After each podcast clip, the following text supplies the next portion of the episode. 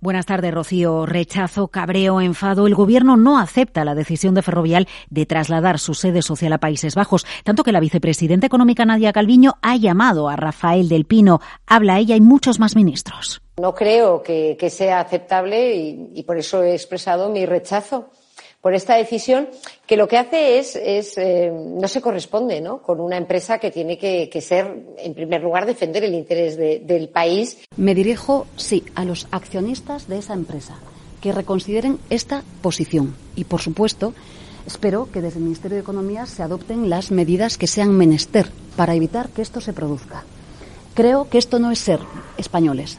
Yo creo que es Ferrovial quien tiene que explicar el sentido de esta medida de forma más eh, concreta de cara a sus propios accionistas y de cara a los eh, ciudadanos. Tenemos que trabajar en una Europa en la que el dumping fiscal no exista. Es decir, que estemos observando hoy como sin rubor una empresa española nos diga que se que traslada su domicilio social a Holanda porque allí las condiciones fiscales son mejor, estamos hablando de dumping fiscal y por tanto soy clara. Tenemos que trabajar, lo vengo diciendo estos días, en una Europa que hable de esto, en la que los paraísos fiscales y el dumping fiscal no puede existir. Ferrovial traslada su sede social a Países Bajos y detrás de su decisión la fiscalidad de los dividendos en Holanda. Por un lado, Rubén García Quismondo y Roberto Ruiz Solches.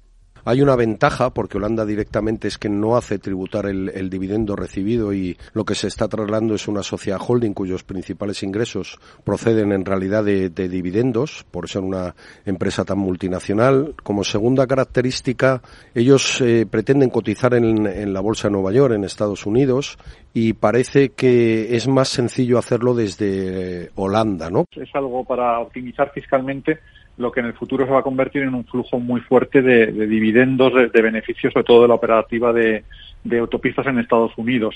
Eh, es, un grupo que cada vez es más norteamericano, eh, que cada vez tiene menos presencia en, España y en el resto de Europa y en este sentido pues lo que está buscando es, un mecanismo por el cual no, se pierdan eh, esos dividendos por el camino. Y el otro motivo, tras la decisión de Ferrovial de llevar su sede social a Países Bajos, la calificación de la deuda holandesa, con más nota que la española, y eso en una empresa con deuda son muchos millones. Josep Prats, gestor de Avante cada compañía paga un ligero plus sobre el, tipo de interés que paga el bono soberano del país en el que está radicada. En este sentido, pensemos que Holanda, gracias a que tiene unas cuentas públicas mucho más saneadas, esto ya no son tipos impositivos, sino sencillamente que cuadran mejor las cuentas, que tienen un presupuesto con menos déficit y por tanto menos deuda, paga un 1% menos a lo largo de la curva que, España. ¿no? Por tanto, una compañía holandesa de entrada eh, puede estar pagando un 1% menos que una compañía española. Esto en compañías que tienen un importante componente de deuda, como es el caso de las compañías de infraestructuras eh, y es el caso de Ferrovial, cuando tienes más de 10.000 millones de deuda, pues un 1% más, un 1% menos son 100 millones de beneficio eh, cada año solo por coste de financiación. ¿no? El 82% del negocio de Ferrovial se genera fuera de España. Es uno de los motivos que explica la empresa. Claro que ACS solo genera en España el 9%, Inditex menos del 15%. ¿Más empresas harán lo mismo que ha hecho Ferrovial? De las grandes compañías españolas multinacionales, todas tienen un grado de interrelación muy, elevado y, son pocas ya las que eh, generan una gran parte de su beneficio en España o de su actividad. Inditex, desde luego, es una compañía que la inmensa mayoría de su beneficio lo tiene fuera, pues Grifols también, Ferrovial también. Es decir, este es un argumento que podría ser aplicable a otras, pero por sí solo no es, no es un argumento lo suficientemente importante, ¿no? Así que a un lado el gobierno cabreado con la decisión de Ferrovial, al otro lado analistas, economistas y consultores explicando el porqué de la decisión de este gigante de las infraestructuras.